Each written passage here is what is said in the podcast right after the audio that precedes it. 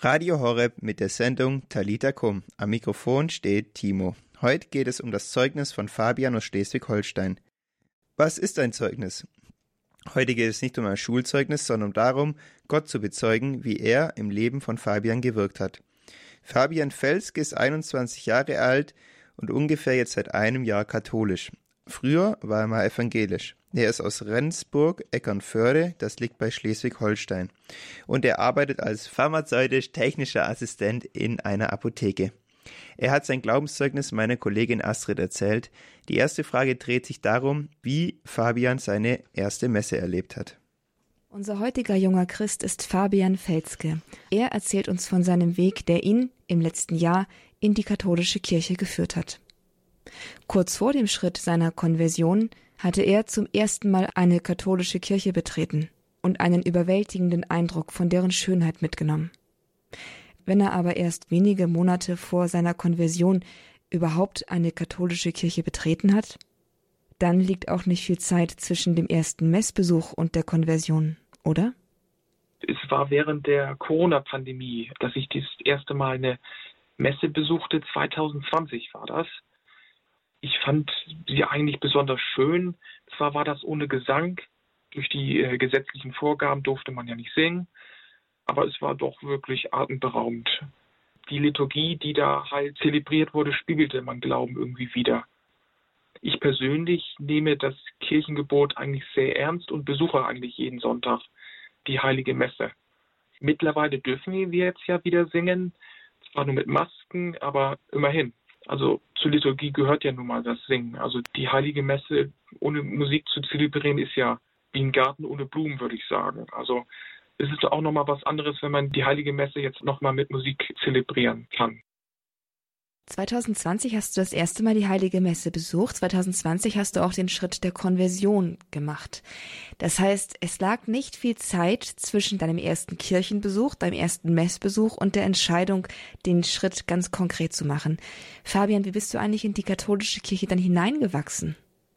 Also weiter hineingewachsen bin ich eigentlich durch die vielen Heiligen der katholischen Kirche die ich mir eigentlich auch als Vorbild nahm. Also die Heiligen führten mich und holten eigentlich das Beste aus mir raus, als ich mich mit ihnen beschäftigte. Also spontan, ich habe auch einen Lieblingsheiligen, würde mir der ähm, heilige Klaus einfallen, also der Nikolaus von Flü. Vielleicht sagt Ihnen das was. Er war ja ein großer Beter, Asket und Ratgeber und Friedenstifter. Und von ihm lernte ich, wie man betet, wie man glaubt, verstärkt wurde die Heiligenverehrung durch die Liebe meines Namenspatronen. Also in meinem Fall ist es der Märtyrer Fabianus, der ja unter dem damaligen Kaiser das Martyrium erlitt. So würde ich sagen, wurden alle möglichen Tugenden auf katholischen Hintergrund über die Heiligen auf mich äh, sozusagen transportiert.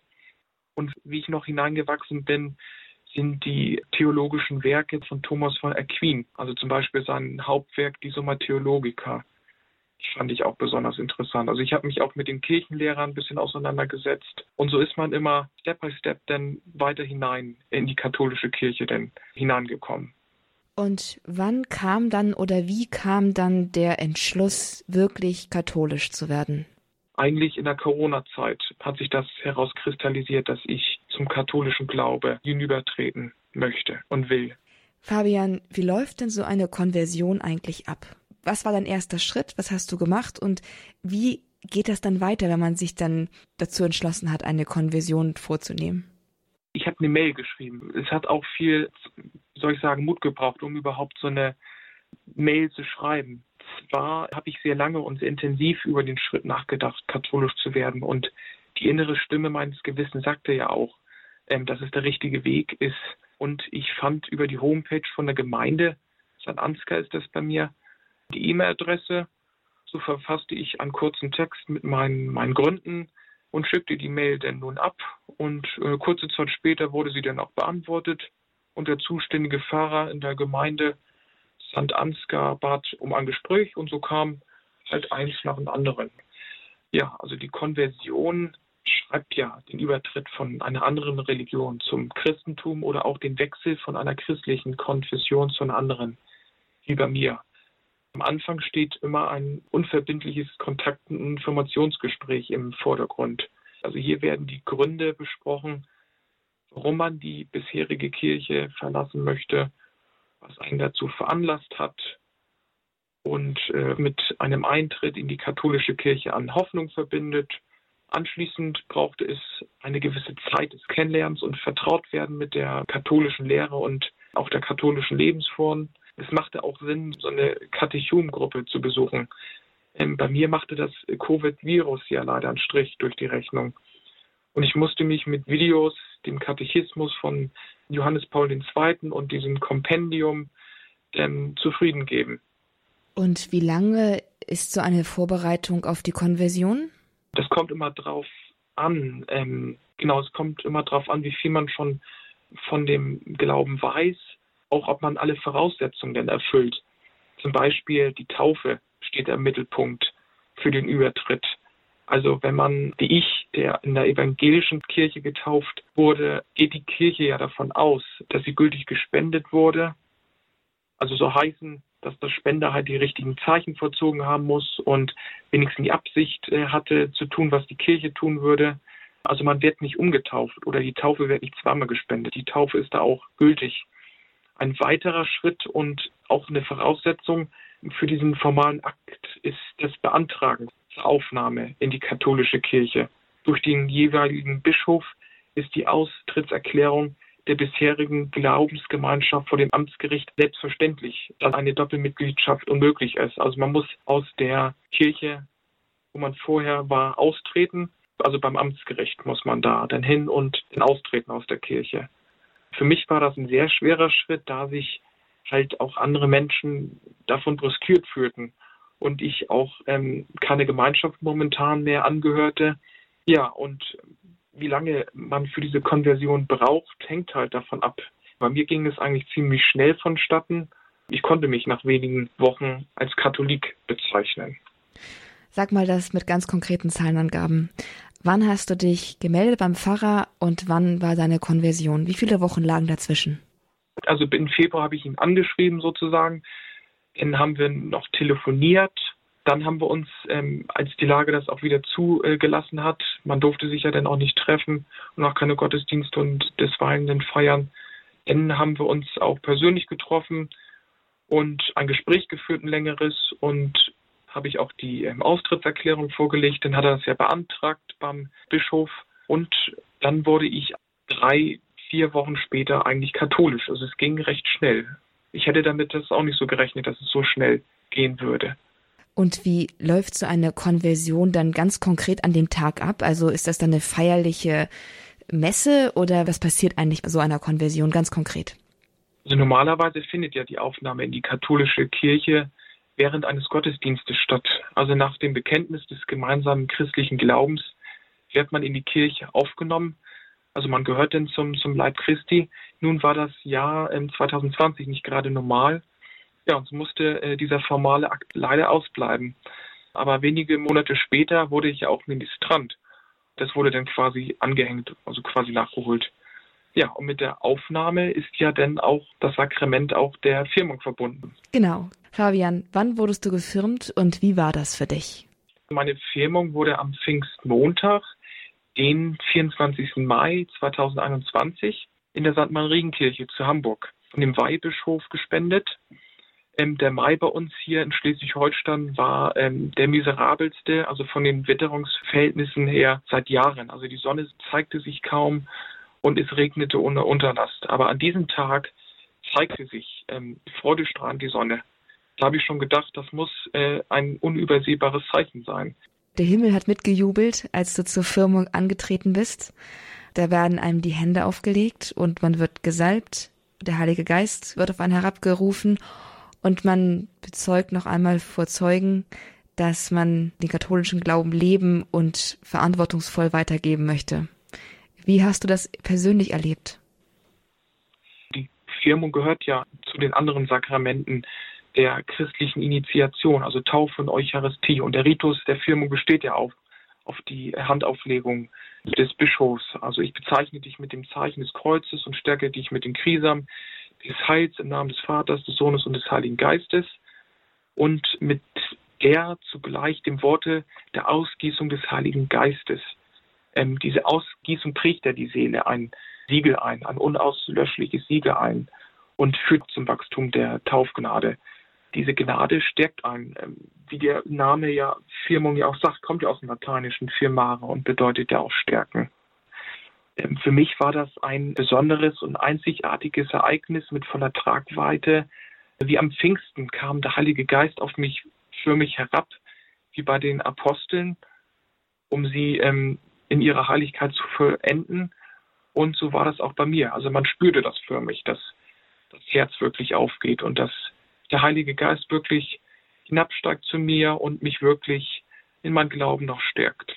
Du hast es gespürt? Man hat das richtig gespürt. Als er die Hände denn aufgelegt hat, hat man wirklich, wirklich eine innere Wärme gespürt. Also ich kann das schlecht beschreiben, aber ja, wie soll ich sagen, das Herz blühte richtig auf und es war echt phänomenal. Radio Horeb, das war nur der erste Teil des Zeugnisses von Fabian. Nach dem Song Wir tauchen ein von der Outbreak Band hören wir, wie sein Umfeld auf seine Entscheidung reagiert hat.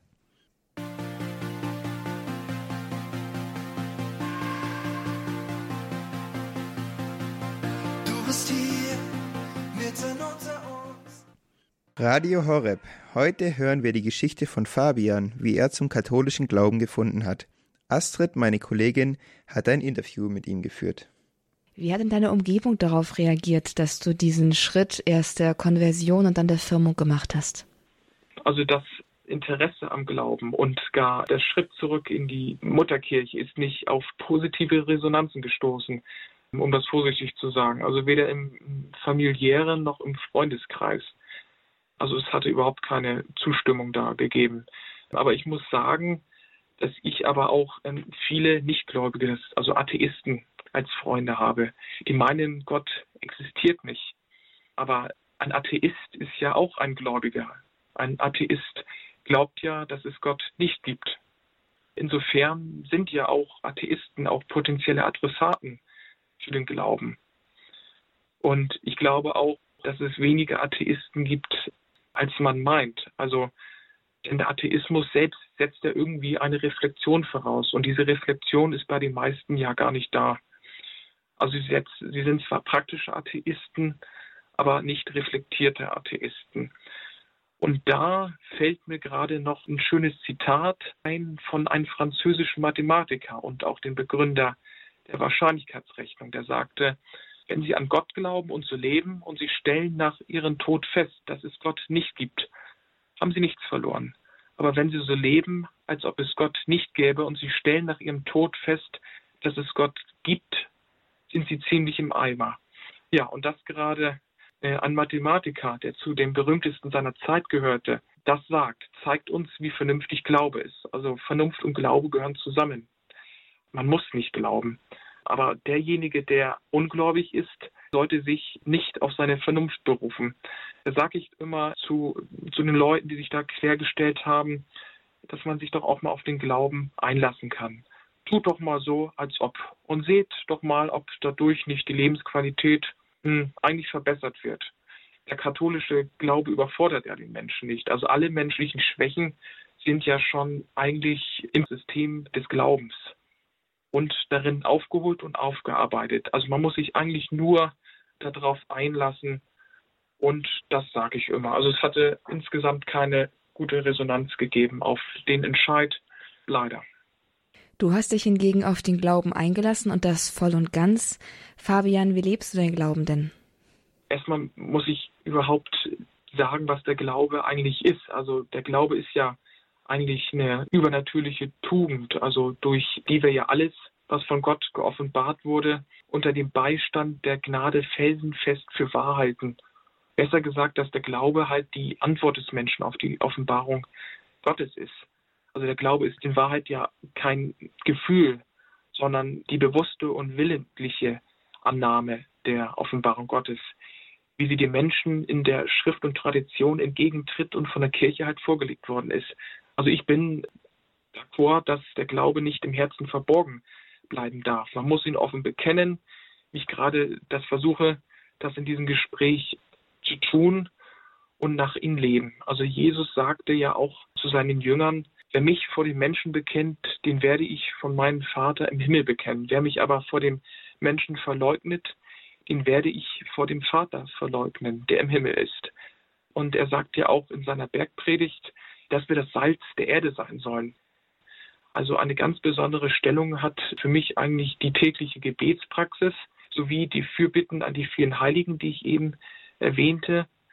Im Gebet erhebe ich ja meine Seele zu Gott, um mit ihnen persönlich zu reden. Also hier teile ich Gott mit, was mich gerade bedrückt oder was mich gerade erfreut. Jedes Mal, äh, wenn ich mich seelisch zu ihm bewege, gibt er mir Kraft und Zuversicht zum Guten und Trost im Leiden und Hilfe in der Not. Außerdem versuche ich den Rosenkranz mehrmals in der Woche zu beten. Also das Rosenkranzgebet bete ich, um die wichtigsten Ereignisse aus dem Leben Jesu und Maria nochmal zu betrachten und um Marias Fürbitte auch anzurufen. Also besonders Maria bedeutet eine ganze Menge für mich. Also Maria gibt mir Sicherheit, Schutz, Geborgenheit. An ihr kann ich mich regelrecht festhalten, auch dann, wenn es finster und stürmisch wird im Leben. Ähm, sie ist für mich eigentlich das Urbild einer gelungenen Mutter schlechthin. Sie ist auch die Mutter, die den Weg weist, nämlich immer nach vorne. Dem entnehme ich mal, dass du gern ein Teil der katholischen Kirche bist. Unglaublich gerne. Die katholische Kirche besteht bei allen Bestrebungen und Schwierigkeiten und gab mir ein Koordinatensystem, wo ich lernte, damit umzugehen. Also nicht gläubig zu sein, heißt ja, dass man im Funkloch des Heiligen Geistes ist oder dass man ohne Navi in einer fremden Großstadt sich zurechtfinden muss. Und das würde ich mir wünschen, dass halt noch mehr Menschen Gott erkennen und somit aus diesem Funkloch des Heiligen Geistes weichen. Die Seele ist ja von Natur aus dazu geeignet, nach ihrem Ursprung und nach ihrem Ziel zu fragen. Und der Glaube bedeutet für mich auf ein ewiges Leben zu hoffen und meinen Schöpfer und Herrn zu lieben. Ich weiß, der Glaube ist jetzt schwierig geworden, ähm, weil die Welt, die wir jetzt antreffen, ganz von uns selbst gemacht ist und sozusagen Gott ja nicht mehr in ihr direkt vorkommt. Wir haben uns die Welt selber konstruiert und ihn dahinter noch zu finden, ist schwierig. Ich habe da auch lange gebraucht, um im, ihn hinter der Kulisse wirklich hinauszufiltern.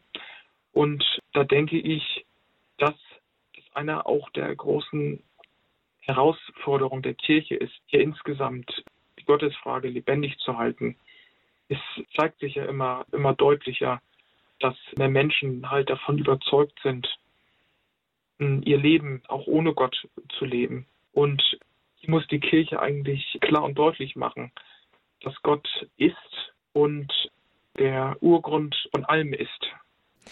Fabian, unter welche Überschrift würdest du dein Leben setzen und was erhoffst du dir vom Glauben für die Zukunft, für dich, für dein Leben? Gibt es irgendwie einen geistigen Horizont, nach dem du dich da ausstreckst? Ich erhoffe mir, dass ich durch die Sakramente enger fusioniere mit dem Glauben und, und der Kirche und somit meine persönliche Beziehung zu Gott noch wachsen kann. Ja, danke für dieses Interview von Astrid, die das mit Fabian geführt hat. Danke auch an Fabian, dass er so offen und ehrlich über seinen Glauben erzählt hat. Das war Talita Kum.